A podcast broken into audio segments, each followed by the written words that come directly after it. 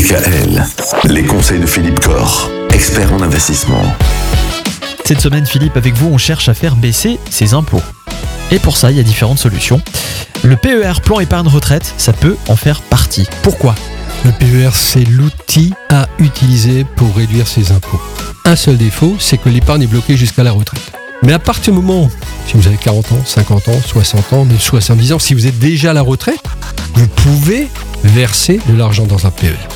Si vous, pour vous, verser de l'argent dans un PER n'est pas un souci en matière de disponibilité, au passage, vous allez effectivement réduire votre impôt de façon significative puisque la somme versée va venir en moins sur votre revenu imposable. Donc, va profiter du, du barème euh, de l'impôt sur le revenu. Vous êtes imposé, comme dit très vite, à 30%. Et bien très vite, les 100 euros que vous mettez dans votre PER, c'est 30 euros de moins d'impôt. Là, vous êtes imposé à 41%, ce sera 41 euros de moins d'impôt. Donc le- le- l'effet fiscal du PER est absolument colossal. Donc si vous n'avez pas de souci pour immobiliser vos fonds sur les années qui vous restent jusqu'à la retraite, mettez cet argent dans un PER. La seule chose, bien sûr, il y a une limite. Voilà, on ne peut pas y mettre non plus des centaines de milliers d'euros. C'est 10% des revenus. Vous pouvez y mettre 10% des revenus. Quelqu'un qui gagne 30 000 peut y mettre 3 000. Quelqu'un qui gagne 100 000 peut y mettre 10 000.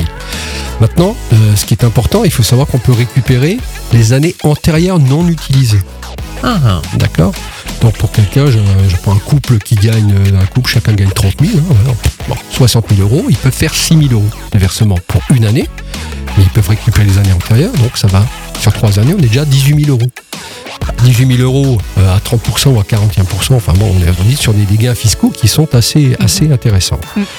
Donc là, oui, l'outil PER pour réduire son impôt, profitez-en, utilisez-le dès lors que vous avez cette possibilité d'immobiliser l'argent jusqu'à là, en retraite.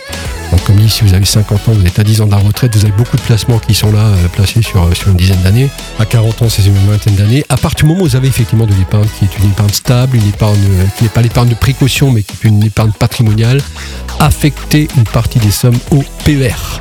eh bien très bien. Merci, nous allons tâcher de suivre ce bon conseil. Ça fait quelques jours qu'on n'a plus parlé d'immobilier, Philippe. Ça fait trop longtemps. Ça fait longtemps que je voulais qu'on en parle par rapport à un problème aujourd'hui qui est l'inflation. Ah, bah oui, sacré ah oui. problème. Ah oui, Mm. oui, oui, parce que même sur l'immobilier, ça peut avoir un impact. À demain. Ah, de- À demain. Retrouvez l'ensemble des conseils de DKL sur notre site internet et l'ensemble des plateformes de podcast.